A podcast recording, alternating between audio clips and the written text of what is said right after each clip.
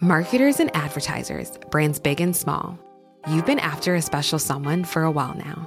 You think they're into you. I mean, you share the same interests, both passionate about the same stuff. Why wouldn't they be? Wait. There's a moment of silence. It's finally just you two alone. They're waiting. Go on, shoot your shot. You've got a voice. Use it now. Hearts are racing. Breathing becomes heavier. This is your chance to win them over.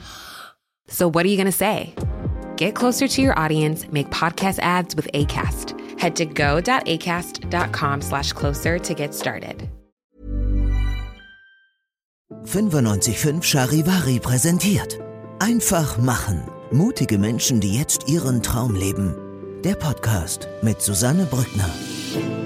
Es ist Montag, das heißt, es gibt eine neue Podcast-Folge. Freue mich sehr, dass du wieder reingeschaltet hast und äh, freue mich übrigens auch immer sehr, wenn du den Podcast bewertest bei Apple Podcast oder bei Spotify, was du vielleicht von den Folgen für dich mitnehmen konntest, was dir besonders gut gefallen hat. Also ich freue mich wirklich immer sehr über dein Feedback und in der heutigen Folge geht es vor allem um das Thema Kommunikation, denn Nadine Gregg sagt, Kommunikation ist wirklich das A und O, damit Konflikte erst gar nicht entstehen oder wenn sie entstanden sind, dass wir sie bereinigen können.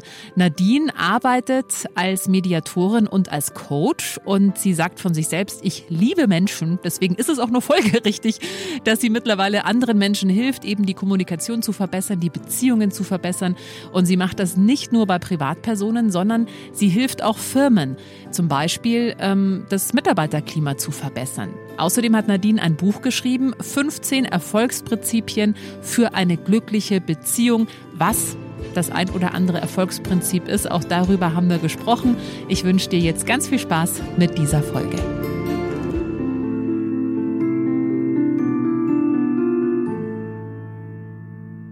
Hallo Nadine, schön, dass du da bist.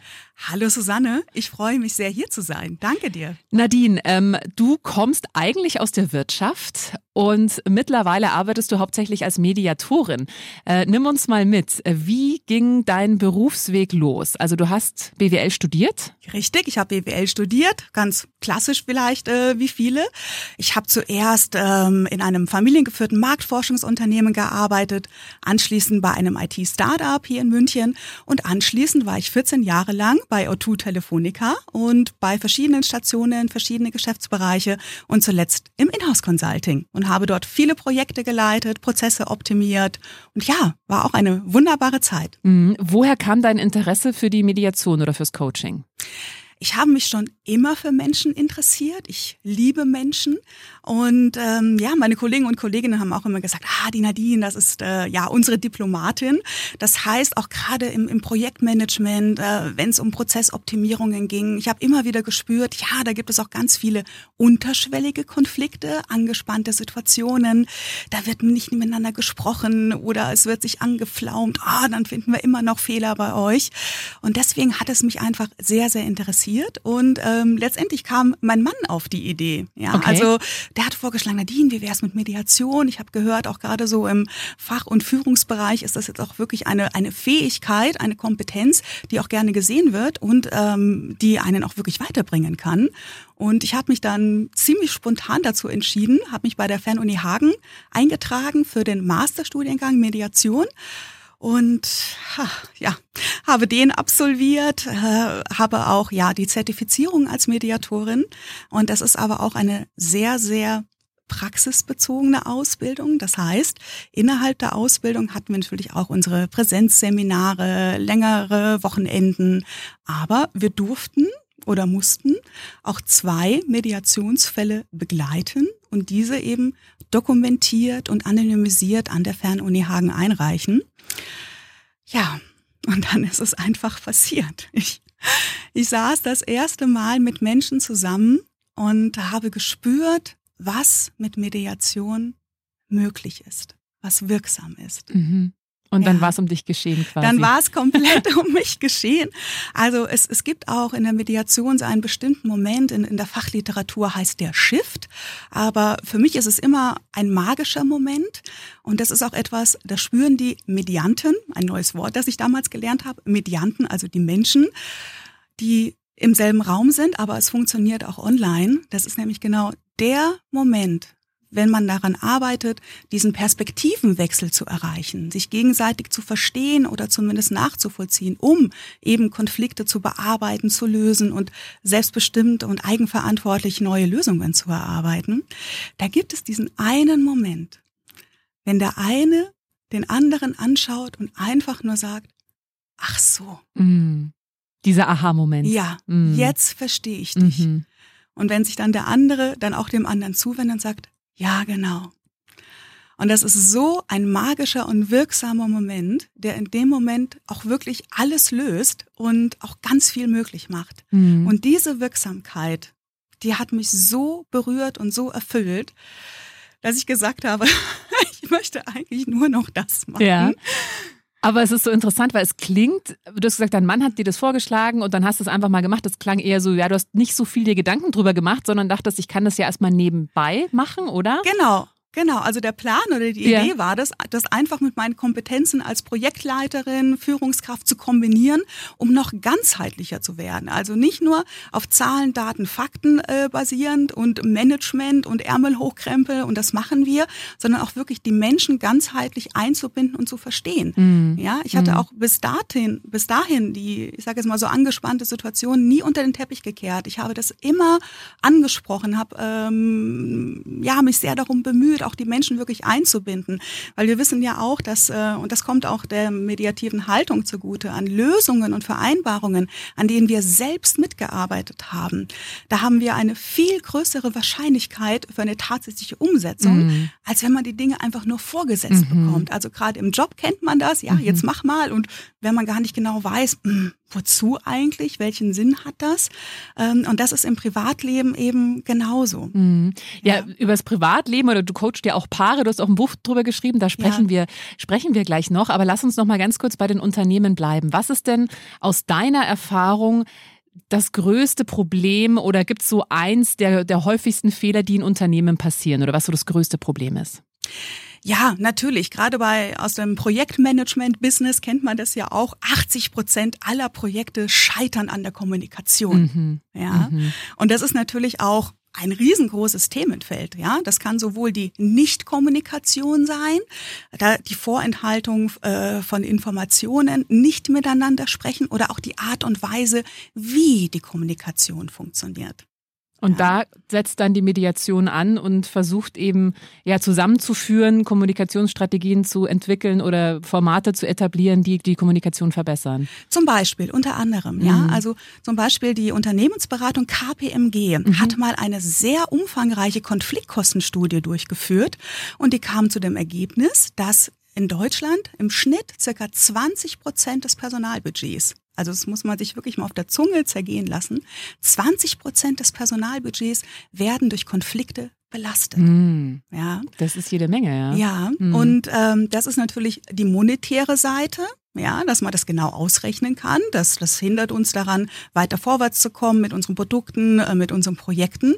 Aber auf der anderen Seite gibt es natürlich auch den menschlichen Bereich. Ja, also Konflikte kosten auch ganz viel Kraft, mhm. Energie, mhm. Zeit, Aufregung, Anspannung ähm, bis hin zum, zum Burnout, Überlastung oder auch Mobbing als, ich sage jetzt mal, besondere Form einer Konfliktsituation. Und da bringt auch die AOK oder auch andere Krankenkassen jedes Jahr einen entsprechenden Fehlzeitreport ähm, in die Öffentlichkeit und da ist das auch alles mit drin, ja, mhm. dass wir da auch wirklich einen menschlichen und volkswirtschaftlichen Schaden haben. Jetzt kennen wir alle oder viele, okay, äh, wenn du in einer Beziehung bist, mach einmal die Woche ein Paargespräch, um eben in Kommunikation zu bleiben. Mhm. Ist sowas auch übertragbar aufs Unternehmen? Also sollte man sich da auch einmal die Woche, weiß ich nicht, alle Abteilungsleiter zusammensetzen und mal drüber sprechen, wie sich jeder gerade so fühlt oder was würdest du da empfehlen? Auch warum denn nicht, ja? Warum denn nicht? Aber ich merke es auch immer, ähm, wenn ich auch in Teamentwicklungen äh, unterwegs bin, mit Resilienztrainings. Also da passiert ganz viel. Nur zum Beispiel, wir achten sehr viel darauf, äh, was alles nicht geklappt hat mhm. und versäumen es manchmal hinzuschauen, hey, was hat denn super funktioniert? Was ist bewahrenswert? Ja, wo sollten wir, woran sollten wir unbedingt festhalten? Ja, also Ganz kleines Beispiel. Ich habe äh, mal ein Führungskräfteteam mit 29 Personen begleitet. Ursprünglich war das auch als Mediation angefragt, ähm, aber es stellte sich dann heraus, nee, also 29 Personen, die haben nicht alle Konflikte mhm. miteinander. Aber die Anzeichen für Konflikte und Stress sind sehr ähnlich. Mhm. Ja? Also schlechte Stimmung, Rumgenöle, ach und das wird eh alles nichts. Und letztendlich haben wir dann eine Resilienz-Teamentwicklung gemacht und die haben ganz viel auch so inhaltlich dann einfach erarbeitet. Was können wir auch bei uns in der Arbeit tun, in den Abläufen, in den Prozessen, damit wir da eben auch resilienter werden. Und Sie haben ein kleines Ding, sage ich jetzt mal, umgesetzt. Ihnen ist nämlich auch aufgefallen, die haben sich einmal im Monat getroffen und dann hat jeder erstmal die Runde gemacht und hat erzählt, was alles nicht gelaufen mhm. ist in den letzten vier Wochen. Mhm. Und die haben das dann einfach auf ihre Agenda gesetzt. Ab sofort, erster Agendapunkt ist, wenn wir so eine kleine Check-in-Runde machen, jeder erzählt erstmal, was in den letzten vier Wochen gut gelaufen ist. Mhm. Und just bei dem ersten Treffen, wo das stattgefunden hat, war ich auch dabei, weil ich komme grundsätzlich nochmal zum Nachhalten äh, dazu. Und schon hat man gemerkt, es war gleich eine ganz andere Stimmung, eine ganz andere Atmosphäre, die mit so viel Positivität, äh, guter Laune, Zuversicht, Motivation gefüllt war. Mhm. Und genauso ging dann auch das Monatstreffen, die Besprechung weiter. Ja, und ich glaube, das kennen wir ja alle. Ne? Also es gibt ja in vielen Unternehmen so eine Lästerkultur, wo eben nur mhm. immer darüber gesprochen wird, was alles ähm, schlecht läuft. Und das lähmt ja auch die Kreativität. Das hemmt ja alles eigentlich, ja. Also wenn man sich nur immer, also merken wir auch persönlich, wenn wir uns nur immer mit schlechten Nachrichten beschäftigen und das Gefühl haben, oh Gott, die Welt geht eh zugrunde, dann hast du nicht so einen Drive und hast nicht so Bock vielleicht irgendwie oder kommst vielleicht nicht auf so gute Ideen, wie wenn du da mit einer positiveren Stimmung rangehst. Wie sieht's denn aus mit der Akzeptanz mittlerweile, was Mediation in Unternehmen betrifft? Also ich kann mir vorstellen, wenn jetzt ein Mitarbeiter zum Chef geht und sagt, hey, ich hätte gerne eine Mediatorin hier, weil ich fühle mich hier nicht wohl, gibt es vielleicht auch Chefs, die das dann erstmal kritisch sehen oder sich da in ihrer eigenen Führungskompetenz bedroht fühlen. Wie läuft es ab im Normalfall? Also es wird besser. Mediation mhm. ist auf jeden Fall bekannter geworden in den letzten Jahren. Also ich engagiere mich auch schon seit einigen Jahren ehrenamtlich im Vorstand der Deutschen Stiftung Mediation. Und äh, die Stiftung wurde vor 13 Jahren gegründet und inzwischen sind wir schon 1300 ehrenamtliche Mediatoren und Mediatorinnen in ganz Deutschland. Und unser Stiftungsziel ist es, Mediation in Deutschland bekannter zu machen. Mhm. Sowohl in der Wirtschaft als auch im Bereich Bildung, als auch in Familie und so weiter und so fort, auch im Sport zum Beispiel. Und und ähm, alle zehn Jahre beauftragen wir ein Marktforschungsinstitut damit zu fragen, wie bekannt ist denn Mediation eigentlich? Vor rund 13 Jahren lagen wir noch so bei etwa 40, 50 Prozent unter den volljährigen Menschen in Deutschland. Und vor drei Jahren lagen wir gestützt ja, gestützt erfragt, mhm. äh, schon so bei gut 60 Prozent, wobei es auch immer noch mal verwechselt wird mit Meditation. Mhm. Ja, ist mhm. nur ein Buchstabe mhm. mehr, aber äh, beides trägt zur Entspannung bei. Ja. Und ähm, ja, das gibt Zuversicht, mhm. dass es bekannter wird, aber es ist auch noch Luft nach oben. Ja, auf jeden Fall. Ähm, Nadine, dann lass uns mal von der Firma weggehen äh, ja. zum Privaten. Du hast ja auch ein Buch geschrieben, 15 Erfolgsprinzipien für eine glückliche Beziehung. Was, vielleicht zäumen wir mal das Pferd von hinten auf, was sind denn äh, deiner Meinung nach oder auch deiner Erfahrung nach die Stolpersteine für, damit ein, also, oder was sind die Stolpersteine, dass eine glückliche Beziehung nicht funktioniert? Es gibt ganz, ganz viele Stolpersteine und ich arbeite oder nähere mich dann gerne bevorzugt über unsere Bedürfnisse an. Ähm, die Kommunikation mag es vielleicht auch sein, aber an allererster Stelle stehen die Bedürfnisse und gerade die nicht erfüllten oder zu wenig erfüllten Bedürfnisse.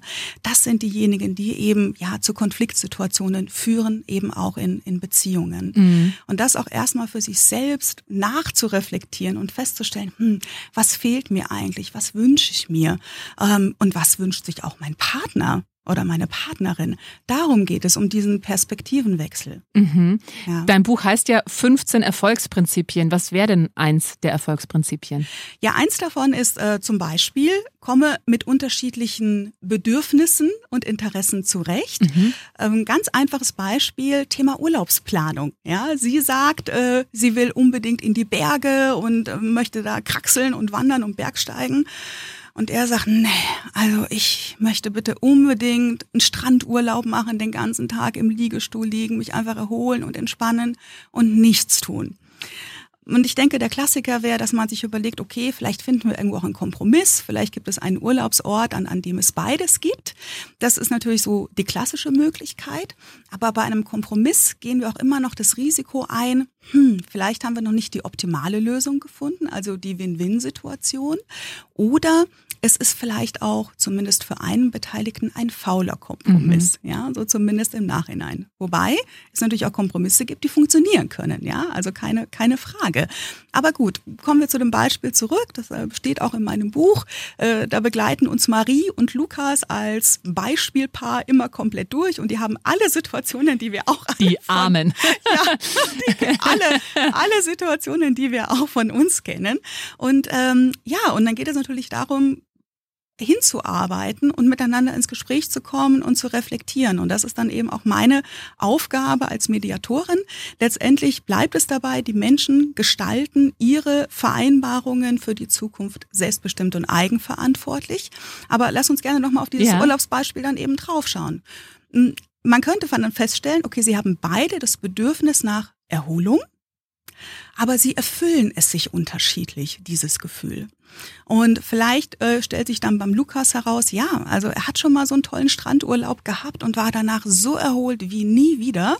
Und deswegen wünscht er sich das wieder. Und bei der Marie ist es ähnlich. Die sagt auch, sie hatte mal so einen Wanderurlaub und war danach so erholt wie nie zuvor. Und deswegen wünscht sie sich das auch wieder. Also ganz oft sind unsere Wünsche, aber vielleicht auch so unsere Forderungen, wo wir sagen, oh, ich will aber das unbedingt, sind ganz oft so ein Mittel zum Zweck um unsere Bedürfnisse zu erfüllen. Und wenn wir dann miteinander in den Austausch gehen, könnte für den Lukas zum Beispiel sich herausstellen, hm, bei ihm ist es einfach so, dass das Thema Wasser ihn so entspannt, diesen Blick aufs Wasser und dass er die Möglichkeit hat, auch immer mal wieder schwimmen zu gehen. Vielleicht kann sein Liegestuhl auch an einem Bergsee stehen. Ja, vielleicht kann er sich das auch vorstellen. Mhm. Und bei Marie vielleicht, dass es ihr um die körperliche Aktivität geht, dass es dann gar nicht unbedingt das Wandern sein muss, sondern vielleicht kann sie Wasserskifahren lernen oder so. Zum Beispiel. Ja, Zum ja. Beispiel. Aber ist es vielleicht auch ein Stolperstein, dass wir mittlerweile erwarten, dass unser Partner all unsere Bedürfnisse im Optimalfall erfüllen soll? Ist es vielleicht auch einfach ein zu hoher Anspruch? Das ist eine wunderbare Frage, Susanne. Ja, das ist eine mögliche Hypothese definitiv. Dass, dass wir ganz oft erwarten, der andere muss oder soll mich glücklich machen oder, oder mich erfüllen. Aber ähm, ich gehe davon aus, wir müssen auch erstmal auch mit uns selbst glücklich und, und zufrieden sein. Mhm. Oder ja. wir fahren mit der besten Freundin dann vielleicht in den Wanderurlaub für ein Wochenende vielleicht nur, ne? Wenn, ja. wenn, wenn, wenn die da genauso Spaß dran hat. Ja. Okay, was ist denn noch ähm, ein Stolperstein oder was oder andersrum, was ist noch ein Erfolgsprinzip für eine glückliche Beziehung?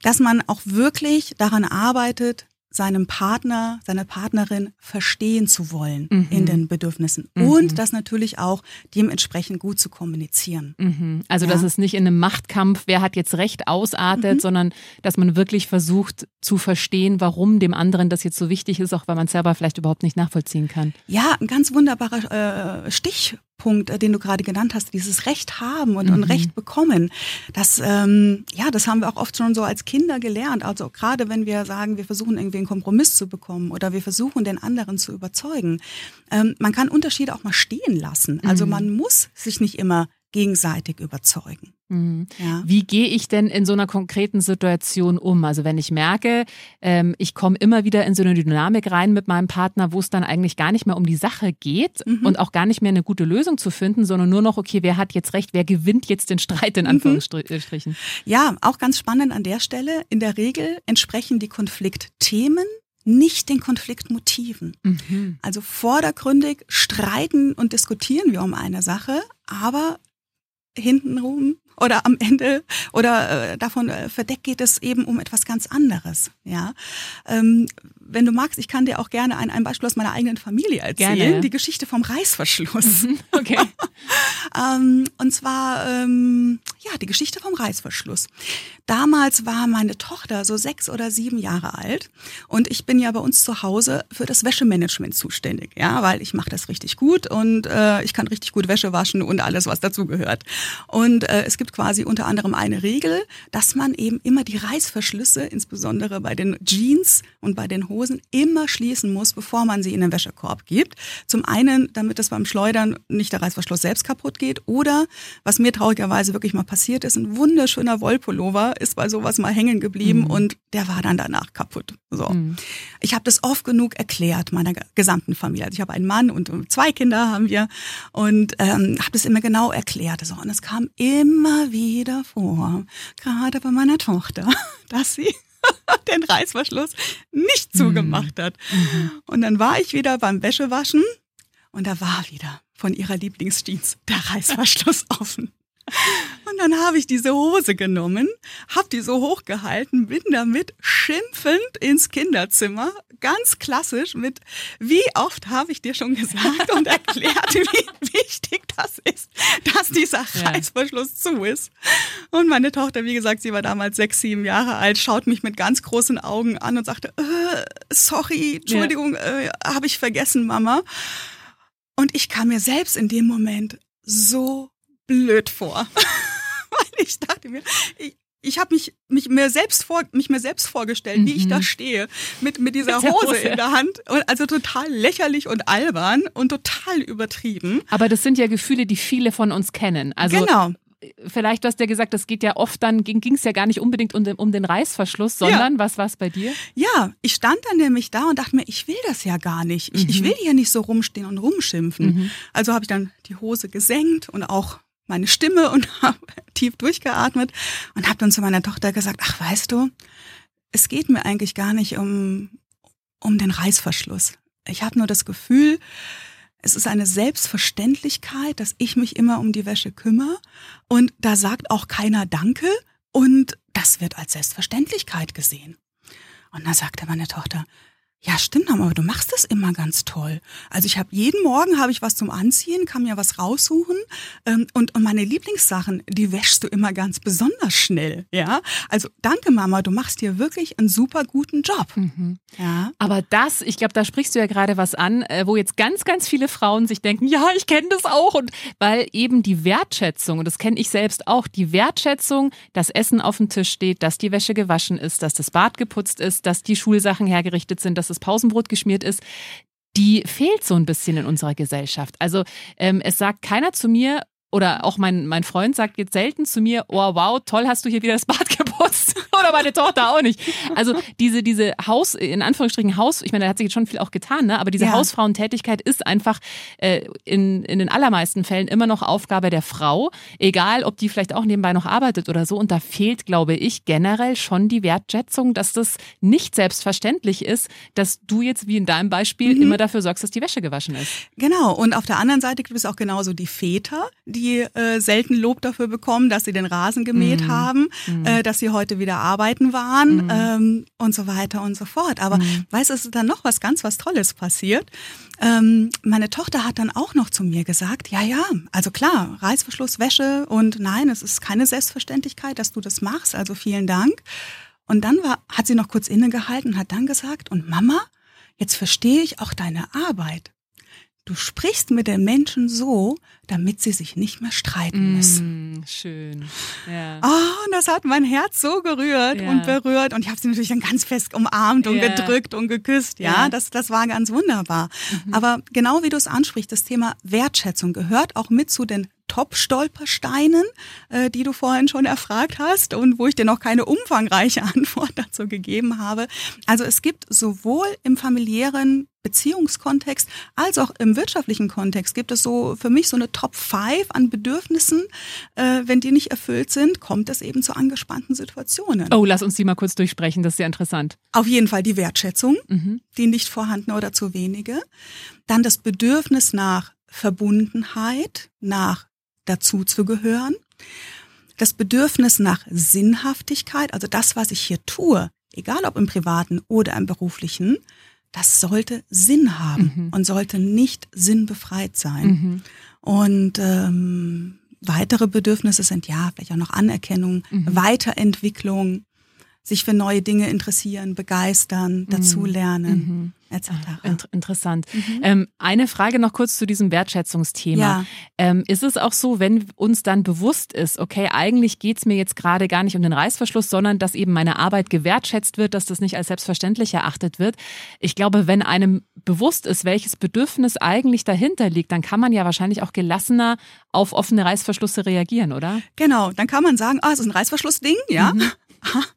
Aber genau, es ist ganz wichtig, das erstmal auch für sich selbst zu erkennen. Mhm. Und äh, als ich bei meinem ersten Seminar damals war, sagte unsere Ausbilderin auch zu uns, Mediation macht etwas mit einem. Mhm. Und das hat auch mit mir ganz viel gemacht. Mhm. Ja, also die frühere Nadine hätte schon noch drauf bestanden, hier und mit dem Reißverschluss. Gell? Immer schön zumachen. Mhm. Aber dann die Nadine, die dann auch eine Mediationsausbildung gemacht mhm. hat und eben auch Menschen als Mediatorin begleitet, habe ich gelernt, ja, auch das bringt uns weiter, auch zukünftig, mhm. ja, wenn wir das für uns sehen und erkennen. Natürlich gehört ganz oft auch Mut dazu. Also sich selbst gegenüber, weil uns fällt es ja auch viel leichter, den Anteil der anderen zu sehen, ja, zu sehen, ach, da hast du was gut gemacht oder da hast du was nicht so gut gemacht. Und bei uns selbst ist es, oh, bisschen schwieriger. Mhm. Vielleicht haben wir da auch den einen oder anderen blinden Fleck dann mhm. mal. Du hast es gerade schon ein bisschen angesprochen. Inwieweit hat sich denn dein Leben verändert durch die Mediationsausbildung? Inwieweit hat sich vielleicht deine Ehe verändert, dein Verhältnis mhm. zu deinen Kindern? Also ich bin deutlich ruhiger und gelassener, definitiv. Und ich interessiere mich immer für die Perspektive und dem Gefühlsleben der anderen. Ja, also das äh, fließt bei mir schon ganz automatisch in die Gespräche mit rein, dass ich dann frage, ja, wie siehst du das denn? Wie ist denn deine Meinung dazu? Und sonst ist man, natürlich, ich rede und spreche auch gerne, ja. Ähm, und dann äh, blubbert es dann auch so an, aus mir raus und ich erzähle und mache und tue, aber ich frage eben auch gerne, mm. ja. Mm. Ich stelle Fragen. Mm. Ähm, würdest du sagen, dass es eigentlich egal ist, welche Konflikte man in einer Beziehung hat, dass man eigentlich alles mit der richtigen Kommunikation und eben mit dem Wissen um die eigene, eigenen Bedürfnisse hinbekommt? Oder gibt es wirklich Sachen, wo du sagst, okay, nee, also wenn da zwei Werte aufeinander prallen, die einfach überhaupt nicht zusammenpassen, dann ist das auch einfach unvereinbar? Mhm. Das kann durchaus passieren äh, dass es Werte gibt, die nicht miteinander vereinbar sind. Manche Werte können, kann man nebeneinander stehen lassen. Mhm. Ja, das, das, das kann funktionieren. Bei manchen funktioniert das vielleicht nicht. Mhm. Das heißt also wichtig, generell sich mal klar zu werden, okay, was sind denn Werte, die mir wirklich wichtig sind, oder? Mhm. Weil ich glaube, dann kann man ja auch viel genauer sich den Partner aussuchen, wenn man erstmal weiß, okay, was ist mir eigentlich wirklich wichtig? Ja, genau. Und da, da kommen wir auch wieder so auf das, auf das, auf das Wording, ja? Mhm. Jetzt sprichst du eben von Werten. Davor haben wir von Wertschätzung mhm. gesprochen. Ähm, und ein weiterer Stolperstein ist auch das Thema Geld, ja? Was ist es denn wert? Was sind wir wert? Und ähm, auch da ist es hilfreich, wenn man sich fragt, okay, was ist mir Geld eigentlich wert? Was bedeutet mir Geld? Mhm. Dem Lukas zum Beispiel, dem gibt Geld eine unwahrscheinliche Möglichkeit, sich das Leben leichter zu machen. Ja, also äh, zur Massage zu gehen, äh, eine Haushaltshilfe zu engagieren und, und, und. Also bei ihm ist es Bedürfniserfüllung, in diese Leichtigkeit zu kommen, essen zu gehen, nicht selbst kochen zu müssen, weil das mag er nicht so gerne. Und bei der Marie ist das vielleicht eher so das Thema oder das Bedürfnis nach Sicherheit. Mhm. Ja, also Geld gibt ihr Sicherheit, wenn es da ist, für den Notfall, für schlechte Zeiten, wenn die Waschmaschine kaputt geht. Und wenn man das auch schon mal erstens mal für sich selbst weiß und dann auch noch miteinander ausgetauscht hat, wird es auch viel leichter sein. Ja, also wenn, wenn der Lukas dann sagt, ich finde, wir sollten uns diese Hightech-Bügelstation kaufen, äh, weil ich muss immer gebügelte Hemden tragen und dieses Ding kostet zwar äh, 2000 Euro, aber es wird mir dann leichter fallen. Ja? Mhm. Und die Marie sagt, oh, aber normales Bügeleisen mit Bügelbrett tut's vielleicht auch und das kriegen wir dann vielleicht für 150 Euro. Mhm. Ja, mhm. aber wenn wir, wenn uns das gelingt, ja, das eben erstens für uns selbst zu erkennen, wozu wir Geld sehen oder vielleicht teilen wir es auch auf. Ein Teil sage ich, nehme ich für die Erleichterung, einen anderen Teil für mein Bedürfnis nach Sicherheit. Aber das miteinander in Aussprache auch zu bringen, den mhm. Austausch zu bringen, dann, dann wird es viel leichter. Ja. Wenn ich das verstanden habe, ja. was ich will, aber auch was mein Partner will. Absolut. Ist, ist viel leichter. Mhm. Ja, ich glaube, auch in Beziehungen wirklich Kommunikation ist, ist tatsächlich das A und O. Also ähm, dieses Beziehungsgespräch, von dem ich anfangs gesprochen habe, dass man sich einmal die Woche zusammensetzt und einfach mal bespricht, okay, wie geht's mir denn eigentlich gerade in der Beziehung? Wie fühle ich mich denn? Ähm, ich kann das wärmstens empfehlen. Ich möchte Sie auch gerne nochmal sagen, macht das bitte. Das wirklich, das ist so ein Gamechanger, weil man erstens keine Sachen anstaut, also weil einfach mhm. nichts anstaut, kein Groll, man bringt immer alles sofort auf den Tisch und man ist immer abgeholt, wo der andere eigentlich gerade steht und kann dann auch sofort irgendwie nachjustieren. Was würdest du sagen, ist die wichtigste ähm, Eigenschaft für eine glückliche Beziehung? Oder was können vielleicht Paare machen, die sagen, hey, wir sind gerade nicht so happy? Was wäre so deiner Meinung nach das Wichtigste, was man machen kann, um die Beziehung wirklich zu verbessern? Ganz wichtig ist, sich wirklich Zeit füreinander zu nehmen und einfach auch mal wieder richtige Gespräche miteinander mhm. zu führen. Also mhm. diese Alltagsgespräche mit, wer geht wann einkaufen, äh, holt das Kind ab, wann kommst du morgen nach Hause, ach, da bin ich auf Geschäftsreise, die, die sind klar. Ja, und, und das ist auch wichtig, dass die auch gut funktionieren. Aber sich auch wirklich die Zeit füreinander zu nehmen, Aufmerksamkeit zu schenken, das fällt auch wirklich wieder in, in dieses Bedürfnis rein nach Verbundenheit, nach Zugehörigkeit, nach Zweisamkeit, nach, nach Partnerschaft und auch wirklich so richtig miteinander zu sprechen und zu reden.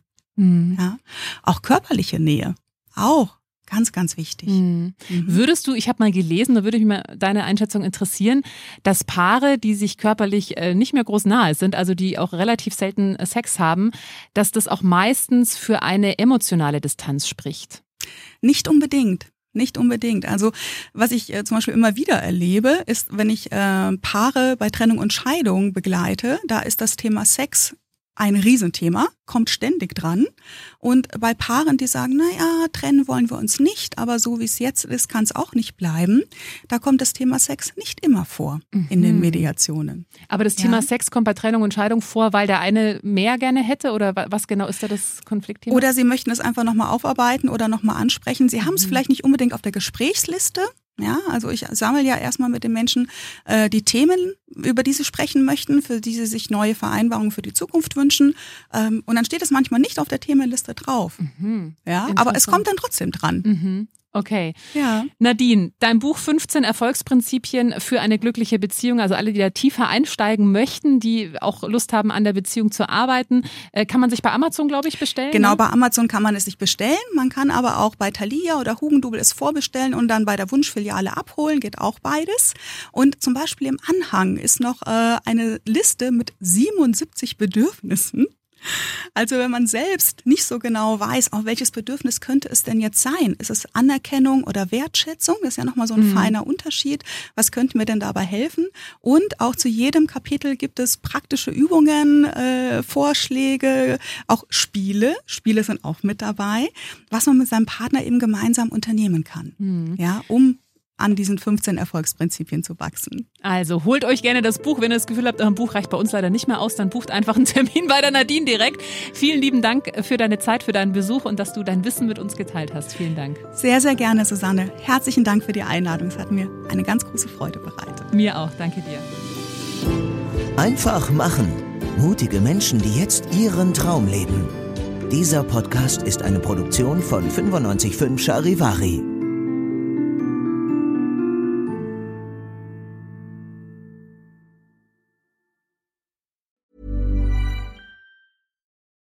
Marketers and business owners, you've been pining after a certain someone. Your job's on the line. You're desperate for them to like you back. Here's a word of advice from me talking is hot. Just you and them, finally alone, like us two right now. Maybe under the duvet, headphones on, one on one. Podcast advertising is proven to be one of the best ways to catch their attention. So surprise them while they're tuned in, while the moment's right. Say a line or two that really gets them going. Next time, if you want to win over your special someone and build some brand love, experiment with something new. Just focus on your voice. Advertise on more than 100,000 podcast shows with ACAST. Head to go.acast.com slash closer to get started.